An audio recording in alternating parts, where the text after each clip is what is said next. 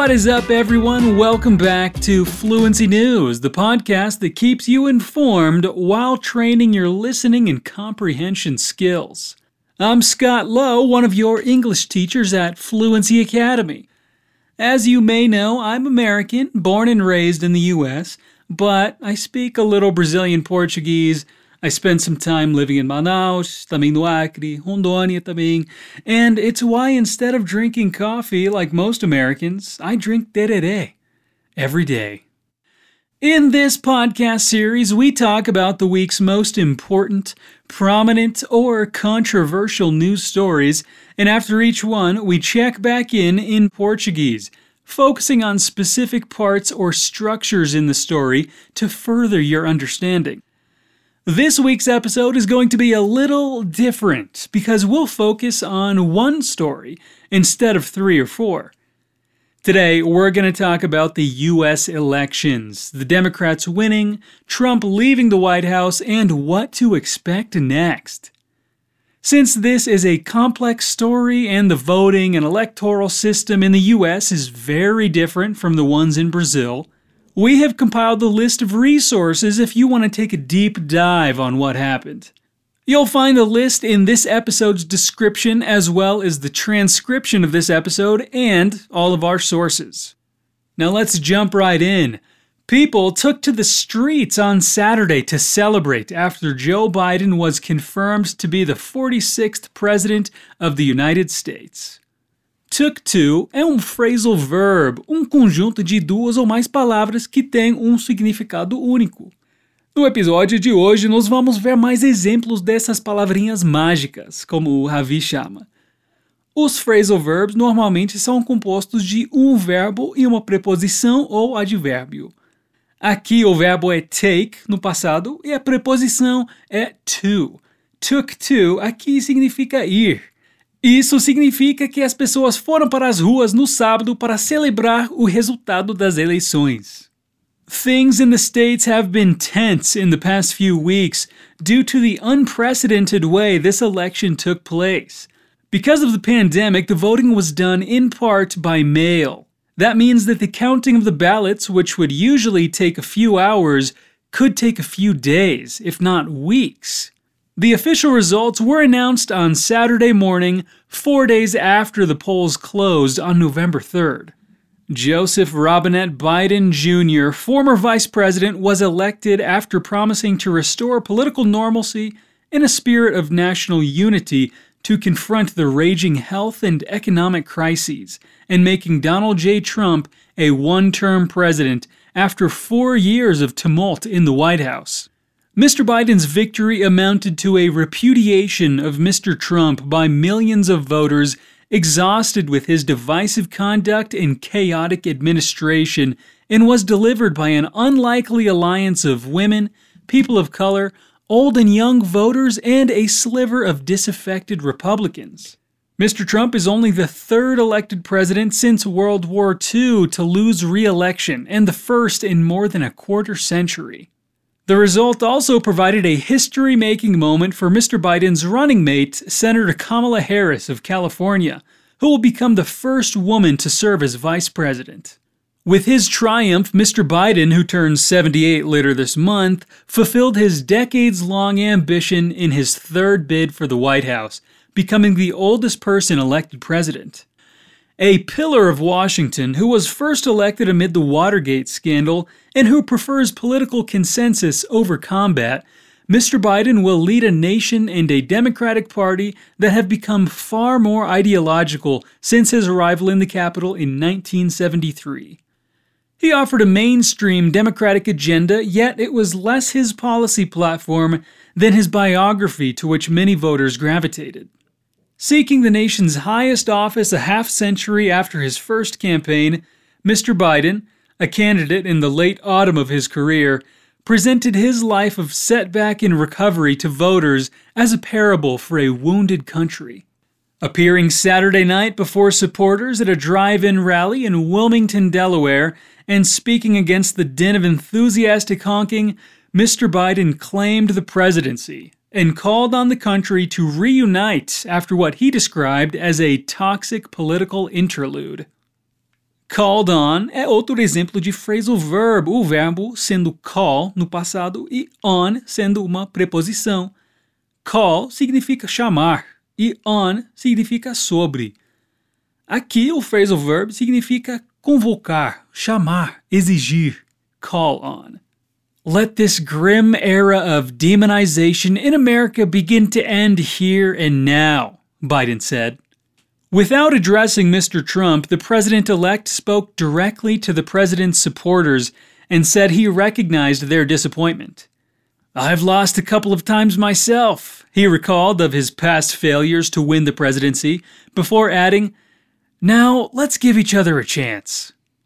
In a statement earlier in the day, Mr. Trump insisted, This election is far from over, and vowed that his campaign would, quote, start prosecuting our case in court, but offered no details. Mr. Biden's victory, which came 48 years to the day after he was first elected to the United States Senate, set off jubilant celebrations in Democratic leaning cities. In Washington, people streamed into the streets near the White House and cheered as cars bearing American flags drove by honking. Set é um verbo que tem muitos, infinitos significados, mas quando juntamos com a preposição off, significa iniciar, fazer acontecer ou começar. Set off. The race, which concluded after four tense days of vote counting in a handful of battlegrounds, was a single referendum on Mr. Trump in a way no president's re election has been in modern times. He coveted the attention, and voters who either adored him or loathed him were eager to render judgment on his tenure. From the beginning to the end of the race, Mr. Biden made the president's character central to his campaign. This unrelenting focus propelled Mr. Biden to victory in historically Democratic strongholds in the industrial Midwest, with Mr. Biden forging a coalition of suburbanites and big city residents to claim at least three states his party lost in 2016. With ballots still being counted in several states, Mr. Biden was leading Mr. Trump in the popular vote by more than 4 million votes. Yet, even as they turned Mr. Trump out of office, voters sent a more uncertain message about the left of center platform Mr. Biden ran on, as Democrats lost seats in the House and made only modest gains in the Senate. The divided judgment, a rare example of ticket splitting in partisan times, demonstrated that, for many voters, their disdain for the president was as personal as it was political. Even in defeat, though, Mr. Trump demonstrated his enduring appeal to many white voters and his intense popularity in rural areas, underscoring the deep national divisions that Mr. Biden has vowed to heal. In his address Saturday, Mr. Biden saluted black voters, recalling how they revived his campaign at its lowest ebb back in February and vowed to honor their loyalty. He said the voters had made clear they wanted both parties to cooperate in their interest and said he'd reach out to Republicans and Democrats alike. The outcome of the race came into focus slowly as states and municipalities grappled with the legal and logistical challenges of voting in the midst of the coronavirus pandemic. With an enormous backlog of early and mail in votes, some states reported their totals in a halting fashion that, in the early hours of Wednesday, painted a misleadingly rosy picture for Mr. Trump. But as the big cities of the Midwest and West began to report their totals, the advantage in the race shifted the electoral map in Mr. Biden's favor. By Wednesday afternoon, the former vice president had rebuilt much of the so called Blue Wall in the Midwest, reclaiming the historically Democratic battlegrounds of Wisconsin and Michigan that Mr. Trump carried four years ago. And on Saturday, with troves of ballots coming in from Philadelphia and Pittsburgh, he took back Pennsylvania as well. While Mr. Biden stopped short of claiming victory as the week unfolded, he appeared several times in his home state, Delaware, to express confidence that he could win, while urging patience as the nation awaited the results. Even as he sought to claim something of an electoral mandate, noting that he had earned more in the popular vote than any other candidate in history. Mr. Biden struck a tone of reconciliation. It would soon be time, he said, to unite, to heal, and to come together as a nation. In the days after the election, Mr. Biden and his party faced a barrage of attacks from Mr. Trump. The president falsely claimed in a middle of the night appearance at the White House on Wednesday that he had won the race and that Democrats were conjuring fraudulent votes to undermine him a theme he renewed on Thursday evening in grievance filled remarks, conjuring up, with no evidence, a conspiracy to steal votes from him. The president's campaign aides adopted a tone of brash defiance as swing states fell to Mr. Biden, promising a flurry of legal action. But while Mr. Trump's ire had the potential to foment political divisions, there was no indication that he could succeed with his seemingly improvisational legal strategy. Through it all, the coronavirus and its ravages on the country hung over the election and shaped the choice for voters. Facing an electorate already fatigued by his aberrant conduct, the president effectively sealed his defeat by minimizing a pandemic that has created simultaneous health and economic crises. Hungover é um phrasal verb que, incrivelmente, tem mais de um significado. Neste contexto, significa girar em torno de ou ficar por cima de. E não tem nada a ver com isso, mas uma curiosidade: hungover também é estar de ressaca. Oh, dude, I am so hungover. Cara, eu tô de ressaca. And now you know. Hungover. beginning with the outbreak of the virus in the country at the start of the year, through his own diagnosis last month, and up to the last hours of the election, he disregarded his medical advisors and public opinion even as over 230,000 people in the United States perished. Mr. Biden, by contrast, sought to channel the dismay of those appalled by Mr. Trump's mismanagement of the pandemic. He offered himself as a safe harbor for a broad array of Americans, promising to guide the nation out of what he called the dark winter of the outbreak, rather than delivering a visionary message with bright ideological themes. While the president ridiculed mask wearing and insisted on continuing his large rallies, endangering his own staff members and supporters, Mr. Biden and Ms. Harris campaigned with caution, avoiding indoor events, insisting on social distancing, and always wearing masks. Convinced that he could win back the industrial northern states that swung to Mr. Trump four years ago, Mr. Biden focused his energy on Michigan, Wisconsin, and Pennsylvania. Mr. Biden triumphed in those states on the strength of overwhelming support from women who voted in large numbers to repudiate Mr. Trump despite his last minute plea to, quote, suburban housewives, as he called them. Many of the women who decided the president's fate were politically moderate, college educated suburbanites who made their presence felt as an electoral force first in the 2018 midterm elections, when a historic wave of female candidates and voters served as the driving force behind the Democratic sweep to power in the House.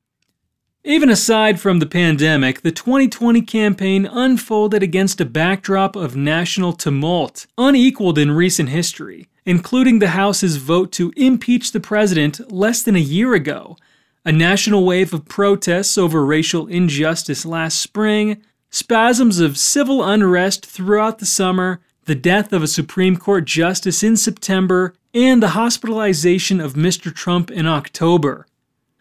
Along the way, Mr. Trump played to his conservative base, seeking to divide the nation over race and cultural flashpoints. He encouraged those fears and the underlying social divisions that fostered them, and for months he sought to sow doubt over the legitimacy of the political process. Mr. Biden, in response, offered a message of healing that appealed to Americans from far left to center right. He made common cause by promising relief from the unceasing invective and dishonesty of Mr. Trump's presidency. The former vice president also sought to demonstrate his differences with the president with the selection of Ms. Harris, 56, whose presence on the ticket as the daughter of Indian and Jamaican immigrants stood in stark contrast to Mr. Trump's relentless scapegoating of migrants and members of racial minority groups. Mr. Biden will only be the second Catholic to attain the presidency, along with John F. Kennedy. In an era when political differences have metastasized into tribal warfare, at least 74 million voters turned to a figure who has become known as the eulogist in chief for his empathy and friendships with Republicans and Democrats alike. In a sign of how much Mr. Trump alienated traditional Republicans, a number of prominent members of the party endorsed Mr. Biden's candidacy, including Cindy McCain, the widow of former Senator John McCain. And the party's other two presidential nominees this century, George W. Bush and Mitt Romney, declined to endorse Mr. Trump. Yet, for all of his lofty language about uniting the country, Mr. Biden was a halting candidate who ran a cautious campaign, determined to ensure that the election became a referendum on Mr. Trump. The former vice president fully returned to the campaign trail only around Labor Day, and for weeks he limited his appearance to one state every other day or so. He went west of the Central Time Zone just once during the general election. As he prepares to take the oath, he will return to Washington, confronting a daunting set of crises.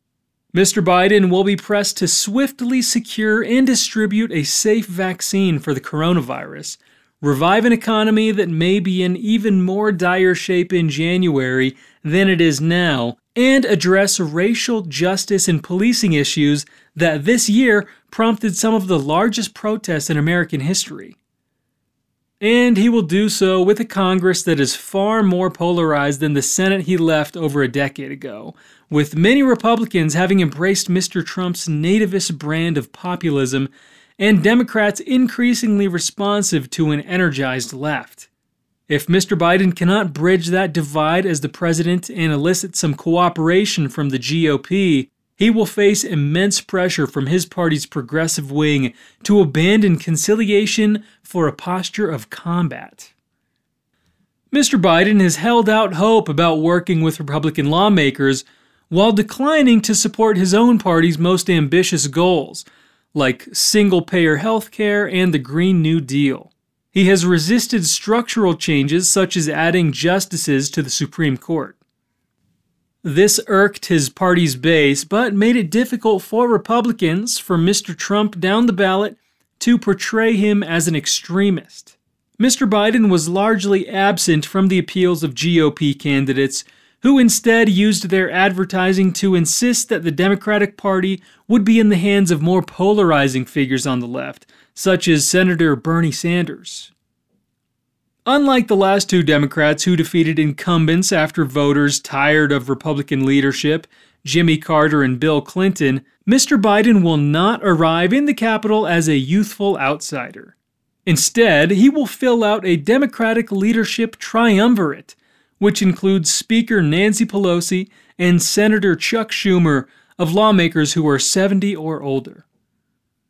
Mr. Biden alluded to himself during the campaign as a transitional figure who would bring the country out of a crisis and then make way for a new generation. But he has privately rejected suggestions that he commit to serving just a single term, viewing that as an instant guarantee of lame duck status. One of the most significant tests of Mr. Biden's presidency will be in how he navigates the widening divisions in his party. He may enjoy a honeymoon, though, because of both the scale of the problems he is grappling with and the president he defeated. This election represented the culmination of nearly four years of activism organized around opposing Mr. Trump, a movement that began with the Women's March the day after his inauguration. Indeed, Mr. Biden's election appeared less the unique achievement of a political standard bearer than the apex of a political wave touched off by the 2016 election, one that Mr. Biden rode more than he directed it. Touch significa tocar e off pode significar fora. Esse phrasal verb tem o significado de disparar ou iniciar ação violenta. But Mr. Trump's job approval rating never hit 50%, and when the coronavirus spread nationwide and Mr. Biden effectively claimed the Democratic nomination in March, the president's hopes of running with a booming economy and against a far left opponent evaporated at once. Still, many Democrats were nervous, and some Republicans were defiantly optimistic going into the election, both still gripped by Mr. Trump's shocker four years ago. And well into the night Tuesday, it seemed as if the president might be able to do it again. But four days later, after a year of trial in America and four turbulent years of the Trump administration, victory was in hand for Mr. Biden. With Mr. Biden out of the public eye as he received congratulations from leaders around the world, his team turned its attention to a transition that will swing into action on Monday with the launch of a coronavirus task force and swift moves to begin assembling his team. But more than 24 hours after his election had been declared, the vast majority of Republicans declined to offer the customary statements of goodwill for the victor that have been standard after American presidential contests. As Mr. Trump defied the results and vowed to forge ahead with long shot lawsuits to try to overturn them. While some prominent Republican figures, including the party's only living former president, George W. Bush, called Mr. Biden to wish him well most elected officials stayed silent in the face of Mr. Trump's baseless claims that the election was stolen from him. Mr. Biden did not respond to Mr. Trump's attacks on the result, but he also was not waiting for a concession. On Sunday, he unveiled his official transition website as he prepared a series of executive actions for his first day in the Oval Office including rejoining the Paris Climate Accord, moving aggressively to confront the coronavirus pandemic, and restoring labor organizing rights for government workers, aimed at unwinding Mr. Trump's domestic agenda and repairing the United States' image in the world. This story is still unfolding, and it will continue to do so until next year when Biden takes his place in the White House. We'll see what happens until then. And you can count on us to keep sharing the news with you. You can check back every week to hear more stories, updates on what we've covered, and as always, train and improve your listening and comprehension skills. If a week feels like too long until you can practice your English, make sure to check out fluencytv.com for over 700 free lessons in five different languages. You don't have to stop learning. Remember that daily contact with English will only benefit you. We hope you enjoyed this episode and managed to learn something new. Let us know what you think of this format with shorter explanations surrounding a single topic like phrasal verbs. We always want to hear from you. That's it for today, everyone. We'll see you next week. Peace out.